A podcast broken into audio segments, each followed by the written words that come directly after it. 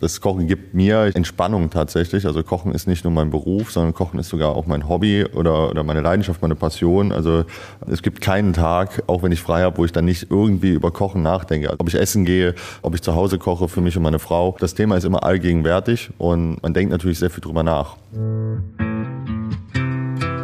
Im Leben nicht. Es folgt Im Leben nicht. Der Ehrliche Trierer Podcast mit Christoph Jan Longen. Präsentiert vom Walderdorfs in Trier und dem Trierischen Volksfreund. Damit herzlich willkommen zu Folge 59 des Ehrlichen Trierer Podcast. Es geht heute ums Essen, um Bildung und um Genuss. Darauf hat sich unser heutiger Gast spezialisiert, denn er bringt Menschen an den Herd und hilft ihnen dabei, sich in der Disziplin des Kochens weiterzuentwickeln. Er betreibt die einzige Kochschule in der Region Trier, kocht ab sofort mit seinem Team im wiederbelebten Palais am Balduinsbrunnen und verwöhnt in dieser Woche die Gäste im Astoria am Domfreihof. Da zeichnen wir heute auch die Sendung auf und in diesem Sinne, hallo Falco Weiß, schön, dass du da bist. Ja, hallo, danke, dass ich da sein darf. Jahrgang 93, also Mitte, Ende 20, Firmeninhaber. Du warst Chef de Partie in Sterne-Restaurants und Küchenchef im à la Minute und dann blickst du auch noch auf zahlreiche Erfolge zurück bei Kochwettbewerben. Wenn du dich jetzt mal zurückerinnerst, wann standst du denn das erste Mal am Herd und wie war das? Also ich glaube, das war mit 14 tatsächlich. Das war auch kurz so die Zeit, wo ich mich dann entschieden habe, tatsächlich Koch zu werden. Das war zu Hause, das war nach einem Schulpraktikum in der Küche. Ähm, in einem, in einem wirklich sehr kleinen Landgasthaus. Und äh, das hat mich dann halt so gefangen, so gecatcht, dass ich halt dann mich wirklich dafür entschieden habe, äh, das Thema schon ganz früh anzugehen. Wann hast du festgestellt, dass du da vielleicht auch besser bist als andere, die jetzt mit dir zum Beispiel auch in diesem Betrieb gearbeitet haben oder die du jetzt bei dir in der Schulklasse hattest? es war halt immer so ein Interessenthema. Ne? Also, dass du gesagt hast, okay, du hast dich halt nicht nur für, bis zu einem gewissen Punkt mit dem Thema auseinandergesetzt und beschäftigt, sondern du hast dich halt wirklich immer weiter dafür interessiert und wolltest halt wirklich alles genau wissen, wie funktionieren gewisse Sachen. Und ich glaube, in dem Moment hast du dann halt einfach gemerkt, dass du da halt so ein, so ein, so ein Feuer in dir hast für, für, für diesen Beruf. Ne? Wann sind dir denn die ersten Geheimnisse aufgefallen, die du jetzt dadurch gelernt hast, äh, dass du dich damit beschäftigt hast? Was war so das Erste, was dich so überrascht hat an dem Kochen? Es gab halt viele verschiedene Garmethoden. Ne? Also du hast halt wirklich Zubereitungsmöglichkeiten ohne Ende in der Küche, mit verschiedensten Produkten da zu arbeiten. Von Kindertagen her aus kannte ich es zum Beispiel nicht, dass wir frische Fische hatten ne? oder Fische zerlegt worden sind. Ne? Dass du erstmal lernst, wie gehst du in eine Technik rein, einen, einen Rundfisch zu filetieren, einen Plattfisch zu filetieren. Dann geht's weiter mit der Zubereitungsart. Ne? Also das Ganze drumherum, das, das hat mich dann schon gefangen, ja. Wann ist denn für dich Kochen Kochen? wenn du, wenn du am Herd stehst, also wenn du, wenn du deine Vorbereitung gemacht hast, ja, und du kannst halt dann anfangen, das sind ja alles Arbeitsschritte, äh, die du machst, um nachher ein, ein fertiges Produkt, ein fertiges Ergebnis zu produzieren, ja. Und in dem Moment, wo du am Herd stehst und kannst halt deine vorbereiteten Sachen alle miteinander kombinieren und du fängst an, die unterschiedlich zuzubereiten, dann fängt für mich das Kochen richtig an. Das heißt, wenn jetzt jemand seine Nudeln vorbereitet und so, ist das für dich auch schon Kochen oder ist das nur Aufwärmen und äh, Zusammenlegen, sage ich mal, was da zusammengehört, äh, wenn das Wasser kocht und äh, die Nudeln reinfallen und das Fleisch erhitzt wird? Wann ist denn so diese Grenze überschritten, wo es denn dann in den künstlerischen Bereich reingeht? Der künstlerische Bereich, der kommt dann am Ende, wenn es ums Anrichten geht, natürlich. Ne? Also wenn alle Vorbereitungsarbeiten gemacht sind, äh, das Fleisch gebraten ist, die Beilagen äh, erwärmt sind und du gehst halt dann mit allem an den Pass und richtest halt dann deinen Teller an. Ne? Also dann fängt halt das Künstlerische an, wo du dich dann halt auch ausleben kannst, wo du sagst, okay, das richten wir jetzt so an. Wir haben das Püree, wir haben vielleicht äh, die Garnitur für drauf, wir haben das Fleisch, wir haben eine Soße. Also wir haben die verschiedensten Komponenten und bauen uns dann das Gericht da draus auf dem Teller. Du hast an verschiedenen Wettbewerben teilgenommen und das ist ja schon wieder der nächste Schritt, wo du eben nicht nur für dich und äh, deine Liebsten äh, was zubereitest, sondern wo du dich auch tatsächlich mit deinen Kompetenzen, mit deinen Skills auch in eine Jury stellst und mit anderen in einen Wettbewerb trittst, die jetzt auch von sich überzeugt sind, dass sie das gut beherrschen. Wann bist du denn darauf aufmerksam geworden, dass es sowas gibt und äh, wie hast du damit gemacht? Mm, Ja, also der erste war tatsächlich im zweiten Lehrjahr. Das war ein, ja, ein, ein Wettbewerb in Berlin. Ähm, ich glaube, der hieß Tauge Cup. Das war ein, also Tauge ist ein Mungobohnen-Sprossenhersteller, also ganz äh, skurril, wenn man das jetzt so erzählt. Es ist aber tatsächlich so, da ging es halt im Fokus um diese Mungobohnen- oder Sojabohnen-Sprossen, ja, in einem Menü zu verarbeiten. Das war die erste Wettbewerbserfahrung und da kam ich über meinen Küchenchef drauf, der gesagt hat, okay, das musst du jetzt einfach mal machen. Ne, Wie geht man denn daran bei den Sprossen? ja, es ist halt, ist es halt super komplex gewesen, ein Menü zu machen, weil du musstest die halt auch tatsächlich im Dessert verarbeiten. Und äh, ich sage jetzt mal so, so eine Sprosse, äh, ja, die, die gibt dir nicht viel mit. Also da musst du halt wirklich schauen, dass du irgendwie äh, ja, Geschmack reinkriegst. Das wissen aber auch die Ausrichter, dass es so ein bisschen der erhöhte Schwierigkeitsgrad ist, oder? Ja, definitiv. Also wenn ich jetzt heute nochmal so drüber nachdenke, glaube ich, das war halt eher so ein, so ein funny Act auch von denen, das überhaupt zu machen. Weil, äh, ja, also man konnte gute Ergebnisse erzielen bei Vorspeise, beim Hauptgang, aber äh, im Dessertbereich war es dann halt, äh, ja, unterirdisch fast für alle, das äh, irgendwie hinzukriegen, dass da ein, ein guter Geschmack rauskam. Ne? Also da gab es dann eine oder zwei Sprossen auf das Dessert, damit sie da ist und, und hoffentlich untergeht im Geschmack. Und was gibt's da äh, zu gewinnen? Äh, ich, ich weiß gar nicht mehr genau, was es ist. Also ich habe Eine Leiter mit Sprossen, oder? Ja, ich habe ich hab bei dem Wettbewerb nicht gewonnen tatsächlich. Ich glaube, es war das dritter Platz oder sowas. Ich glaube, es gab ein Praktikum. Ja, es gab ein Praktikum in einem Fünf-Sterne-Hotel in Frankfurt. Ich glaube, es war sogar der Frankfurter Hof, äh, das Steigenberger. Ja. Das ist ja so eine Welt, die vielen verborgen bleibt und wahrscheinlich dann auch eher so von solchen ja, Sternebetrieben dann auch eher kultiviert wird.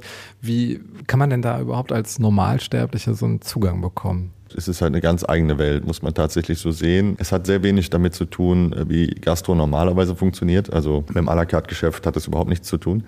Ähm, es ist so, dass ich sage, du musst halt irgendwann so, einen- so einen Triggern haben, dass du sagst, du willst das halt wirklich machen. Wenn du das aber einmal gemacht hast, äh, diesen Wettbewerb äh, erlebt hast, dann, dann hast du halt natürlich auch einen Ansporn, weil du kannst darüber natürlich dich auch, ja, sage ich mal, definieren oder, oder auch besser werden, in, in eine Konkurrenz treten mit den anderen. Ist auch eine Zeile für die eigene Website. Genau, eben.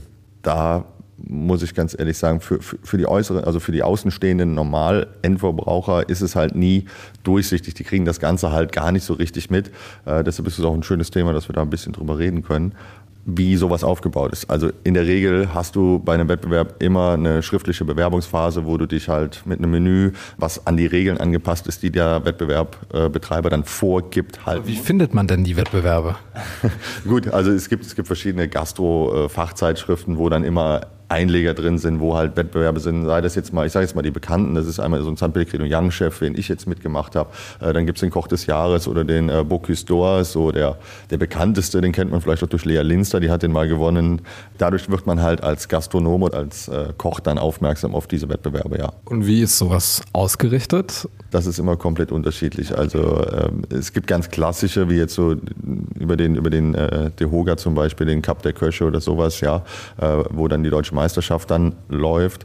Äh, die sind sehr klassisch ausgerichtet. Das heißt, da geht es ja wirklich nur um Fachwissen, Handwerk. Das ist aber auch eine super äh, Sache für eine Prüfungsvorbereitung. Das heißt, wenn du in so einer Competition drin bist, dann hast du exakt dieselben Vorgaben von denen, wie du nachher auch bei deiner Abschlussprüfung hast. Das heißt, es ist quasi so ein, so ein Schritt, den du dir schon mal vorwegnehmen kannst und kannst dir damit auch vielleicht so ein bisschen die Prüfungsangst nehmen, weil es gibt halt sehr viele Köche, sage ich mal, die sind eher meistens introvertiert, ja, die neigen dann auch schon mal zur Prüfungsangst. Und wenn man sich der einfach schon früher stellen kann, dann ist es halt umso besser, dass man dann mit einem guten Gefühl auch in eine Prüfung reingehen kann. Ist das denn auch für namhafte Gastronomen auch so eine Referenz, äh, nach denen ausgewählt ist, wen man da jetzt einstellt? Es ist tatsächlich je nachdem, also es kommt immer darauf an, welcher Wettbewerb. Also natürlich, wenn du, wenn du mit, immer nur mit Auszeichnungen äh, versehen bist, äh, dann ist es natürlich so, dass man sagen kann, okay, da muss ja was dran sein. Ne? Also was sind jetzt so die Champions League? Genau, genau. Welche wäre das? Äh, ja, ich sag mal, Koch des Jahres oder jetzt auch so ein San Pellegrino Young Chef, da sind halt die Kriterien so engmaschig gestrickt, dass da halt auch nur Top-Leute dran teilnehmen können. Ne? Worauf müssen die da achten? Ich meine, das ist ja nicht nur der Geschmack, ne? Äh, nein, also da geht's halt auch schon um die Schrift. Die sortieren halt schon aus anhand der schriftlichen Bewerbung. Ne? Du musst ja ein komplettes Menü schreiben. Du hast äh, Vorgaben, was Produkte angeht. Du musst natürlich schauen, äh, dass du einen wahren, äh, deinen Arbeitsablaufplan geschrieben hast. Das heißt, du musst alle Schritte, die du durchführst am Herd, vorher in Schriftform fassen. Ja, die lesen die sich durch. Äh, beim San Pellegrino Young Chef ist es sogar so, weil er international ist, dass das komplett auf Englisch sein muss. ja, anhand dessen können die halt auswählen. Da muss ein Lebenslauf mit bei, da müssen halt die ganzen Arbeitsabläufe, wie gesagt, stimmen.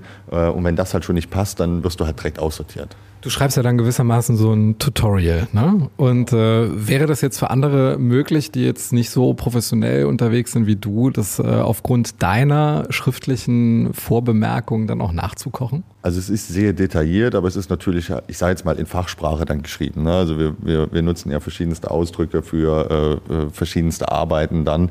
Ähm, es ist natürlich nicht so, dass dann äh, Zeitangaben damit drinstehen, sondern einfach nur der Ablauf. Ne? Das heißt, äh, was du benötigst. Also auch keine Grammzahlen jetzt. Auch keine Grammzahlen. Also doch in der Rezeptur stehen dann noch Grammzahlen, aber in dem Arbeitsablauf nicht mehr. Das heißt, äh, du könntest eventuell es versuchen, das nachzukochen, aber du hast halt äh, die Zeiten nicht mit drinstehen, wie lange etwas jetzt benötigt im Ofen oder wie lange Ruhezeit gewisse Sachen haben. Und das wird dann halt schon sehr, sehr komplex, weil ich sag mal, bei dem Hauptgang, den wir hatten jetzt beim San Pellegrino Young Chef, ich glaube, wir waren bei sieben oder acht Komponenten auf einem Teller, die alle wirklich äh, ja, sehr aufwendig zubereitet worden sind. Ja. Und das Abschmecken und die Kunst, da jetzt nochmal nachzupräparieren, das ist ja dann auch irgendwie jedem äh, kochbegabten Menschen dann auch zu eigen. Also da kann man ja wahrscheinlich nicht irgendwie sagen, so, das muss jetzt so und so schmecken und das ist jetzt mit der und der Grammzahl von dem und dem Gewürz, das ist jetzt erreicht. Man hat ja schon einen Grundgedanken hinter dem Gericht und ein Ziel, wo der Geschmack hin soll.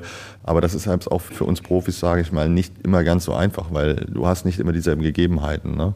Zum Beispiel, wenn die Produkte abweichen, dass du sagst, ich verwende sonst immer das Produkt von dem und den Hersteller und du kriegst halt auf einem Wettbewerb ein anderes Produkt, äh, was leicht, vielleicht nur leicht im Grundgeschmack anders ist. Das kann hinten raus eine ganz andere Geschmackswelt geben. Ne?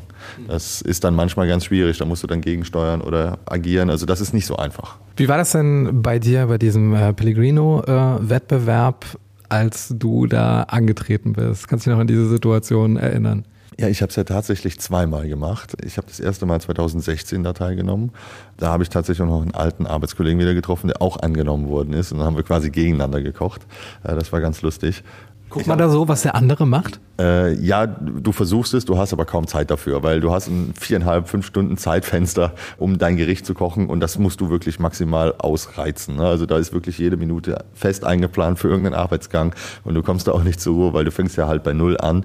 Wenn man jetzt überlegt, Soßen normalerweise in der klassischen französischen Küche, Soßen kochen ein bis zwei Tage bei uns, ja. Und du musst es halt schauen, dass du halt in fünf Stunden irgendwie das hinkriegst, das Ergebnis, ne? aus Null dann das herzustellen. Es ist so, dass es beim ersten Mal tatsächlich nicht für den Sieg gereicht hat. Es war aber eine Riesenerfahrung.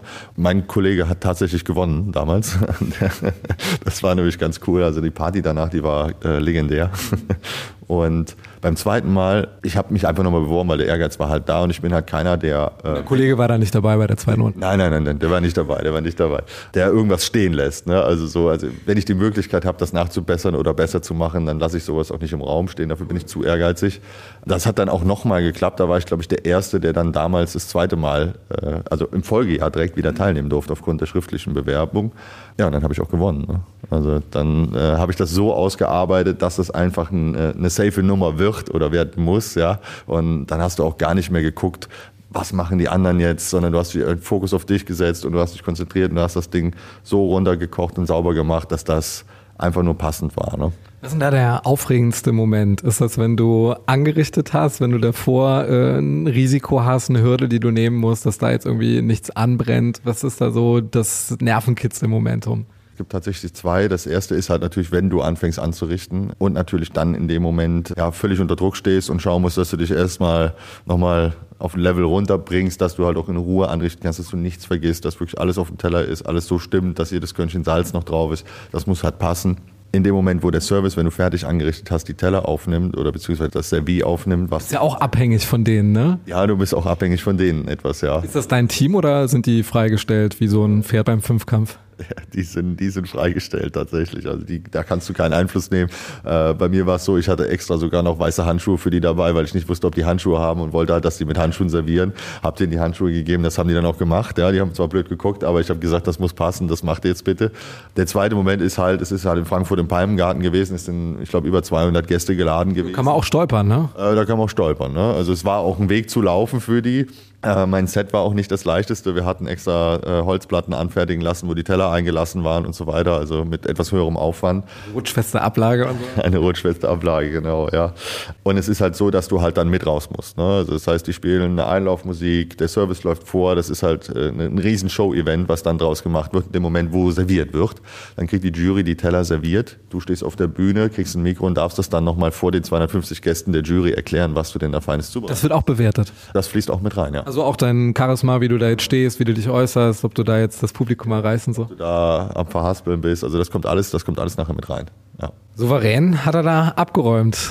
Du hast dich auf die Region Trier festgelegt, warst zwischenzeitlich Küchenchef im Aller Minute. Dann hast du auch deine eigenen Gastronomien aufgemacht. Da habe ich jetzt äh, zumindest mal was gefunden zur schönen Aussicht. Was ist da passiert? Äh, ja, wir hatten tatsächlich ein Projekt gehabt mit einem Geschäftspartner, die schöne Aussicht, ja, wieder zu beleben, wieder zu betreiben. Das war 2019, kurz nach der Kochschuleröffnung schon. Was auch im Grundgedanken wirklich ein schöner Gedanke war, die Immobilie liegt etwas außerhalb, oben auf dem Markusberg Richtung Mariensäule hoch. Ich muss nur dazu sagen, es ist halt ein, ein sehr großes Projekt gewesen, sage ich mal, für die relativ junge Selbstständigkeit, die wir uns da auferlegt haben. Und ich meine, da warst ja Mitte 20, ne? Genau. Ist ja immer noch, aber da zum ersten Mal. da, da zum ersten Mal. Wird man da ernst genommen? Ja, zwangsläufig ja. Ja, also man wird ernst genommen. Natürlich ist es immer schwierig, mit Leuten Geschäfte zu machen, die das schon 30 Jahre länger machen als man selber. Ne? Na gut, aber du bist ja auch die, die Hoffnungsfigur, die jetzt gewissermaßen nochmal einen Teil wiederbeleben kann. Ja, das definitiv. Das definitiv. Es ist halt so gewesen, dass wir halt oben gut gestartet sind tatsächlich, aber es ist halt vom Arbeitsablauf, von der Personalstruktur so dünn gewesen, dass man halt ja nichts mehr links und rechts hätte machen können, wenn wir das wirklich hundertprozentig durchgezogen hätten. Und da ich halt die Cateringfirma und die Kochschule noch hatte und die auch gerade erst fertiggestellt war, war das halt einfach ein Schritt zu früh nach vorne, den wir uns eigentlich hätten sparen sollen. Also übernommen und übernommen gleichzeitig. Ja, also wenn man mal die kurze Zeit dann zusammenfasst, also wir haben im März die Kochschule erst fertig umgebaut gehabt und sind im April in den Umbau von der schönen Aussicht gegangen, um die im Juli zu starten. Das heißt, es waren halt zwei Projekte, die sehr viel Zeit eigentlich benötigt hätten, wenn natürlich halt die Personalstruktur wirklich dann nicht gegeben ist, dass du halt sagen kannst, okay, du hast halt an jedem Ort direkt verlässliche Leute, die für sich selber weiterarbeiten können, sondern du musst erstmal diese Struktur vorgeben, dann kannst du auch 300 Stunden, 400 Stunden im Monat arbeiten, das funktioniert dann nicht. Ne? Also du hast dich in Schweich mit deiner Kochschule Schule niedergelassen, einzige in der Region Trier.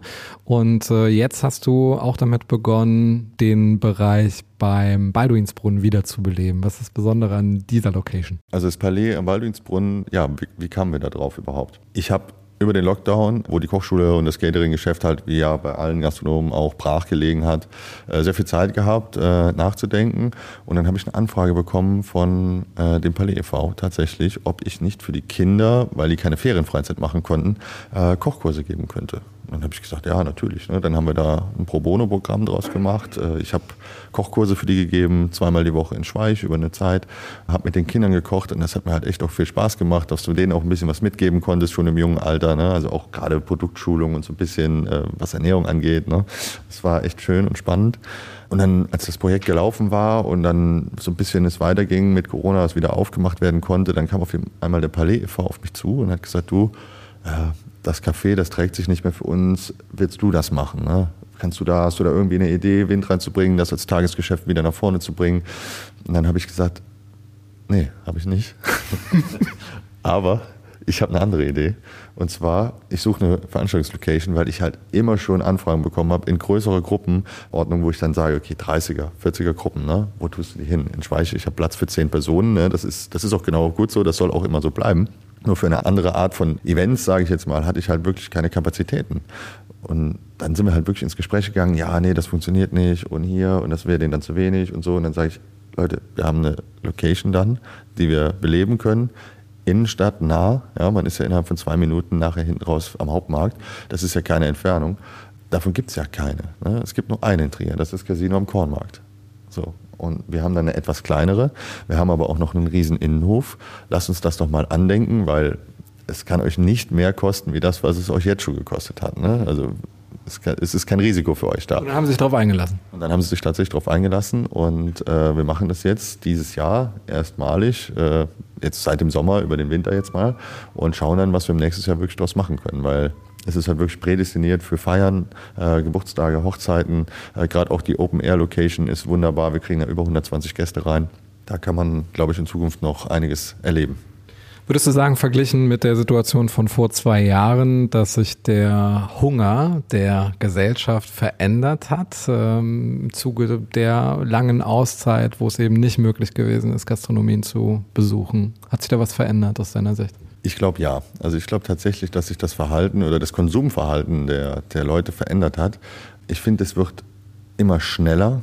Also wirklich immer schneller. Also es ist nichts, äh, dass die Leute irgendwie ja, ewig auf irgendetwas warten wollen, also auf eine Tischreservierung oder sonst irgendetwas.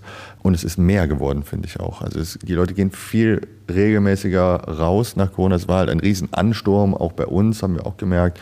Die Leute wollen feiern, dann auch private Feiern, Caterings, äh, dass du Termine teilweise viermal vergeben konntest ne? oder hättest können, ja, wenn du das geschafft hättest, die alle zu bedienen.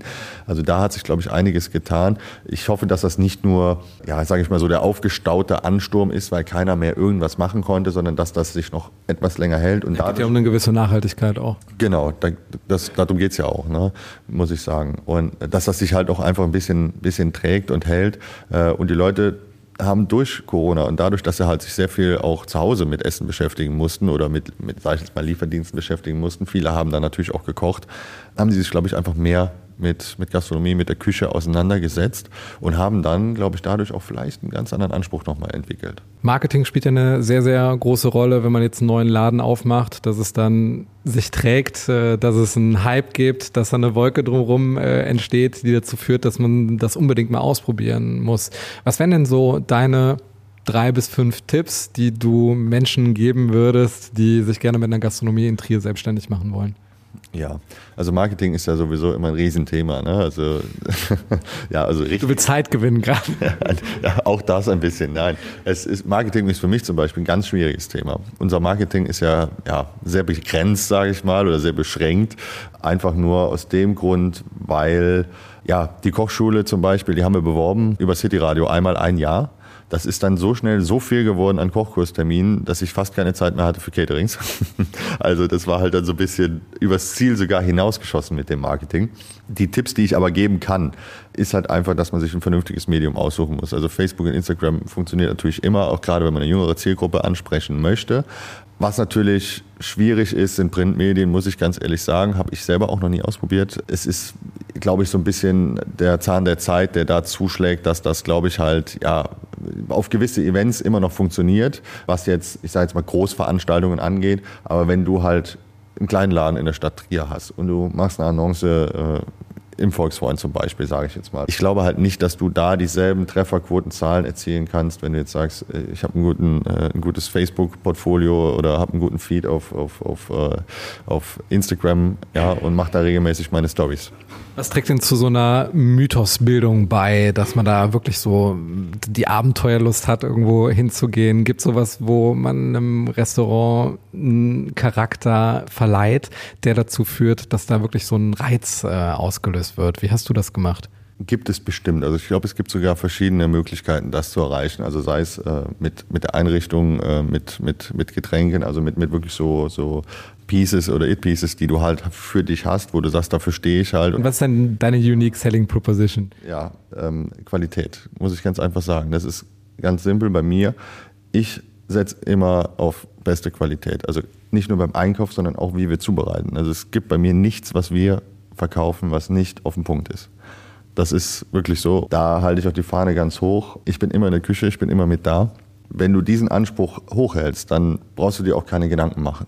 Das ist so auch was, was man mitgeben kann. Ne? Also es ist nicht schwer, mal ein gutes Essen zu kochen. Es ist aber schwer, das an 365 Tagen im Jahr zu machen. Also, dass wirklich die Qualität immer beständig ist, dass sie immer hochgehalten wird, dass du darauf achtest, äh, dass da keine Einbrüche drin sind, weil das merkt der Gast sofort. Ne? Also, es gibt wie oft, dass man schon mal essen geht und sagst, okay, du warst da, es war sehr gut, und dann gehst du nochmal hin, ist dasselbe, und dann sagst du, ja, es war okay. Ne? Das sind halt so, so Sachen, die der Gast natürlich dann mitkriegt, und dann ist es halt ganz schwierig, eine Beständigkeit in seine Kundschaft natürlich auch reinzukriegen. Ne? Und die Beständigkeit sollte ja auch dahingehend gewährt sein, wenn jetzt beispielsweise ein Juror von Michelin vorbeischaut. Äh, wartest du darauf? War der schon da oder wie geht man mit äh, dieser Besuchergruppe um? Nee, der war noch nicht da. Also es gibt ja leider keine Sterne in, äh, im Catering-Bereich oder im Kochschulbereich. Die gibt es tatsächlich nur für Restaurants und da zählt natürlich auch nicht nur die Küche rein. Ne? Also der Michelin, der bewertet ja wirklich auf ganzer Ebene. Also das dreht sich um den Service, das dreht sich um Weinauswahl, das dreht sich um teilweise auch unter anderem Einrichtung tatsächlich. Das Gesamtbild muss halt stimmen. Natürlich ist die Küche einer der größten Punkte, die gewertet wird. Aber leider, wie gesagt, gibt es den noch nicht für Gastronomen, die nur Catering und Kochschule betreiben, ja. Aber in ferner Zukunft ist das so eine Ambition von dir, dass du da mal Sternekoch bist?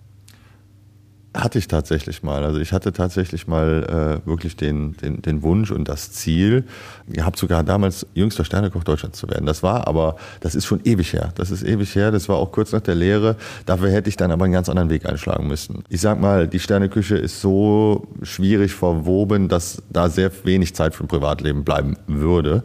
Meine damalige Freundin, mittlerweile meine Frau, war mitgezogen tatsächlich. Also wir haben das Ganze besprochen. Wir haben gesagt, okay, das können wir gerne machen, das passt. Das war zu der Zeit, wo ich dann im Waldhotel Sonora angefangen habe, beim Drei Sterner und wollte mich da halt dann weiterbilden, bevor ich sage, okay, jetzt schaust du mal, ob du was eigenes hinkriegst oder in eine Company reingehst, wo du sagst, du kannst dann da Küchenchef sein und baust dir das auf. Ich muss ganz ehrlich sagen, das war so eine läuternde Zeit nach der Lehre tatsächlich. Ich habe noch ein Jahr im Lehrbetrieb weitergearbeitet. Der hatte auch einen Michelin-Stern, Bruxeller St. Peter heißt das Haus in Walbertsheim habe dann wirklich in diesem Drei-Sterne-Restaurant gearbeitet und habe mich dann irgendwann gefragt, ist das mein Ziel? Ne? Also ist das mein Endziel, sowas zu machen? Ne? Äh, es war super interessant, es hat mir sehr viel Spaß gemacht, auch da zu arbeiten. Ich habe super viel dort gelernt.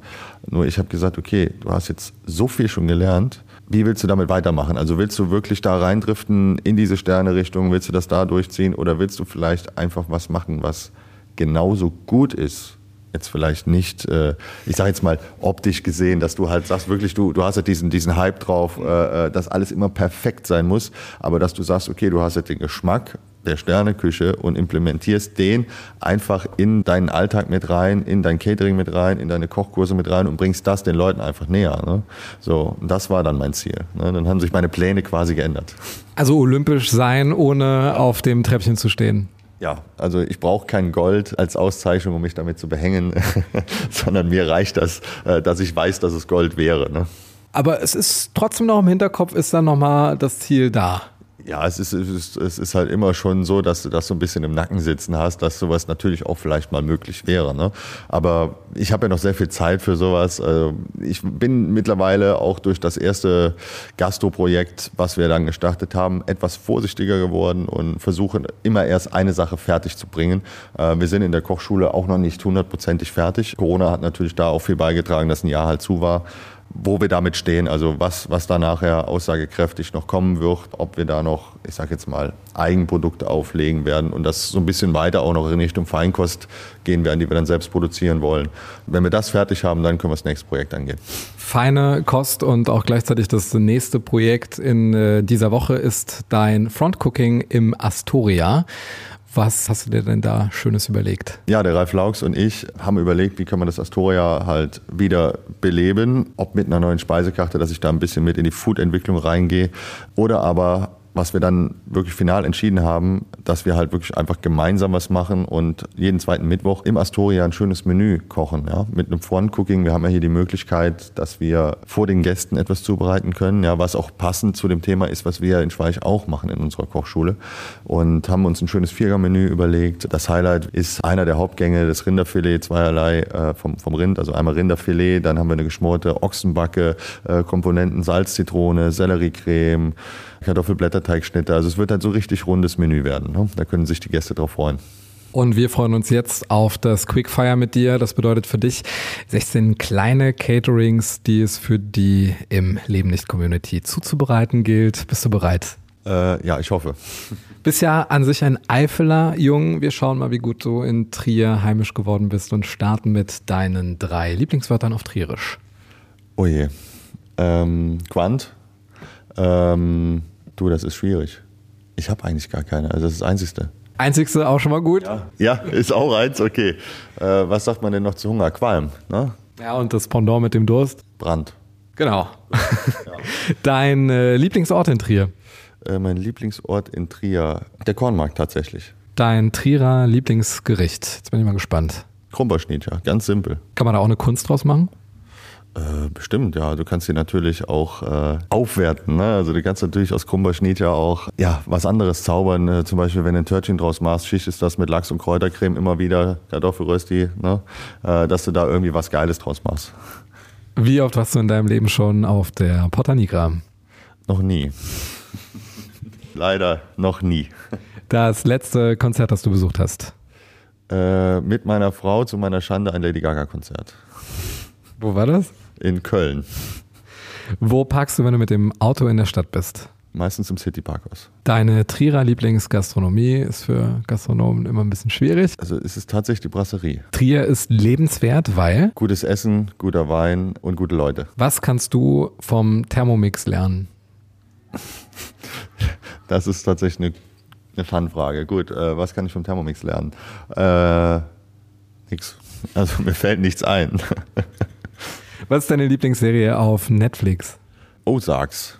Aus welcher Tätigkeit ziehst du die meiste Kraft? Ich sag Kochen. Was ist die ungewöhnlichste private Kochanfrage, die du jemals bekommen hast? Ich sollte mal für zwei Personen ein veganes Sechsgang-Menü kochen. Das ist tatsächlich so das Ungewöhnlichste, was geht, weil es halt einfach völlig aus den Dimensionen fällt, ja.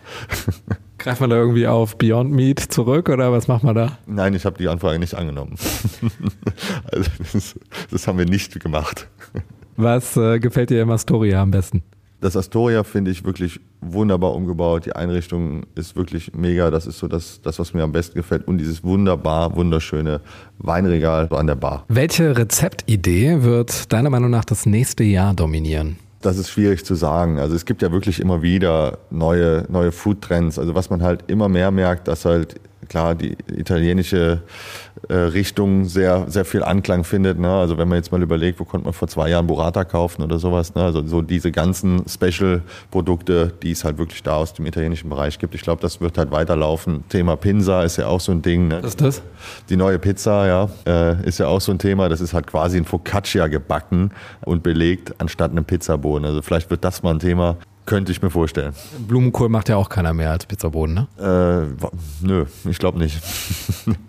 Auf äh, welche deiner Geschmackskompositionen bist du besonders stolz? Es ist so, dass ich da eigentlich keinen Favorit habe tatsächlich. Also ich bin halt ein Soßenmensch, muss ich ganz ehrlich sagen. Ne? Also ich brauche halt immer eine gute Soße, eine gut gekochte Soße, egal ob das zum Fisch ist oder zum Fleisch ist. Ist das die Seele des Gerichts? Finde ich schon, ja. Finde ich schon. Neben dem, also neben dem Hauptdarsteller, dem Fleisch oder dem Fisch, ja, auf dem Teller brauchst du halt irgendwas, was das, was das abholt. Ne? Was ist dein äh, Lieblingsurlaubsziel? Ich habe auch da viele. Ne? Also ich richte mich ja da immer ein bisschen kulinarisch nach meinen Urlaubszielen. Aktuell Italien. Welchen Lifehack würdest du Menschen für die Küche empfehlen? Schneiden. Das Thema Schneiden ist ja eigentlich so allgegenwärtig. Ne? Es gibt ja tausend x Produkte, die die Leute zu Hause haben. Ob das jetzt so ein, so ein, so ein, so ein Quick Cutter ist, so ein Nicer Dicer oder wie die ganzen Dinger heißen. Einfach mal äh, versuchen, schneiden zu lernen. Ne? Also, dass man wirklich sagt, äh, genau, dass du halt, dass du dir halt ein Tutorial anguckst und du machst das mal du übst das, bis du das mal kannst, weil dann ist dir schon sehr viel in der Küche geholfen, weil du lernst halt automatisch durch so einen Hack, sage ich jetzt mal, ja, einfach filigraner zu sein und auch einfach mehr ja, Fingerfertigkeiten zu haben. Wie viele Zwiebeln schaffst du in einer Minute zu würfeln? Also wenn sie geschält und halbiert sind, ich könnte jetzt höchstens raten, aber boah, in einer Minute vielleicht fünf, sechs auf jeden Fall. Eine Minute ist ja nicht viel. Wem möchtest du unbedingt noch Danke sagen? In erster Linie meine Frau, die das Ganze einfach äh, mitmacht, ja, ähm, mich da auch tatkräftig unterstützt in allem, was wir bisher schon gemacht haben, im Catering-Bereich, in, in, der Kochschule, vor allem aber vorrangig im Büro. Meine Eltern natürlich, die das Ganze auch mit unterstützt haben ne, und die mich da halt ja, auf den Weg mitgebracht haben und äh, ich sag mal, mir das auch erlaubt haben, dann in jungem Alter schon auszuziehen, um für die Lehre ja, wegzuziehen. Denen danke ich auf jeden Fall sehr dafür, ja. Falco, und jetzt stell dir vor, du könntest alle Plakatwände in Trier mit einem Spruch versehen. Welcher wäre das? ich bin ja nicht der Sprüchetyp, ne, muss ich dir jetzt ganz ehrlich sagen. Also was, wenn, wenn ich mir einen Spruch aussuchen, Was einmal gekocht ist, wird nie wieder roh. sowas vielleicht in die Richtung, nee. Also pff, es dauert dieselbe Zeit, ähm, seine Arbeit richtig oder falsch zu machen. Also entscheidet man sich dafür, sie richtig zu machen. Ne? Weil am Ende, wenn man sie falsch gemacht hat, darf man dann den Scherbenhaufen aufräumen. Für ein großes Plakat. Schönes Schlusswort für die Folge 59 des Ehrlichen Träger Podcast. Heutiger Gast, Universal-Kochtalent und äh, Kochlehrer Falco Weiß. Deine letzten Gedanken. Ich danke dir für ja, das schöne Interview, was wir heute gemacht haben. Ich freue mich schon sehr auf den Abend am Mittwoch hier im Astoria, auf gute Gäste. Ich freue mich. Im Leben nicht. Der Ehrliche Trierer Podcast über Erinnerung und Fiktion. die jeder kennt. Präsentiert vom Walderdorfs in Trier und dem Trierischen Volksfreund. Also es ist tatsächlich schon mal passiert, äh, dass wir äh, ja, Produkte vergessen haben oder ein Produkt vergessen haben auf dem Catering. Ähm, es war auch ganz exklusiv, das war für zehn Leute, es gab ein Viergangmenü. Ähm, Was vergisst man denn da? Die Wärmepaste oder? Äh, nein, also wenn du eine komplette Komponente halt vergisst, ne? du hast zum Beispiel ein Sellerie-Püree äh, in einem Gang mit dabei und du hast das Sellerie-Püree nicht dabei und du bist aber halt anderthalb Stunden von zu Hause weg oder von der, von der Produktion weg. Ja, das heißt, du hast halt keine Option, dass du da nochmal drankommst. Ja, und dann gehst du halt auch schon mal her und durchforstest die Küche der Gäste. Ja. Heimlich oder machst du kein Geheimnis draus? Ähm, tatsächlich dann doch in erster Linie heimlich. Es sei denn, es ist halt schon so prekär, dass es halt wirklich schon aufgefallen ist. Ja. Und dann äh, suchst du halt und wenn du was gefunden hast, was du als Ersatz irgendwie nehmen kannst, dann nimmst du das einfach, ziehst das Ding eiskalt durch und dann am Ende sind alle happy. Und dann lässt du extra was liegen, dass du am nächsten Tag nochmal in die Küche kannst, um das nochmal nachzulegen oder bleibt das einfach so? Äh, ja, nee, meistens muss es dann am Ende gestehen. Ne? Aber dann lieber am Ende, wo die Leute gegessen haben und zufrieden sind und satt sind, ja, als äh, mittendrin äh, und da nachher ja, schlechte Stimmungen aufkommen können.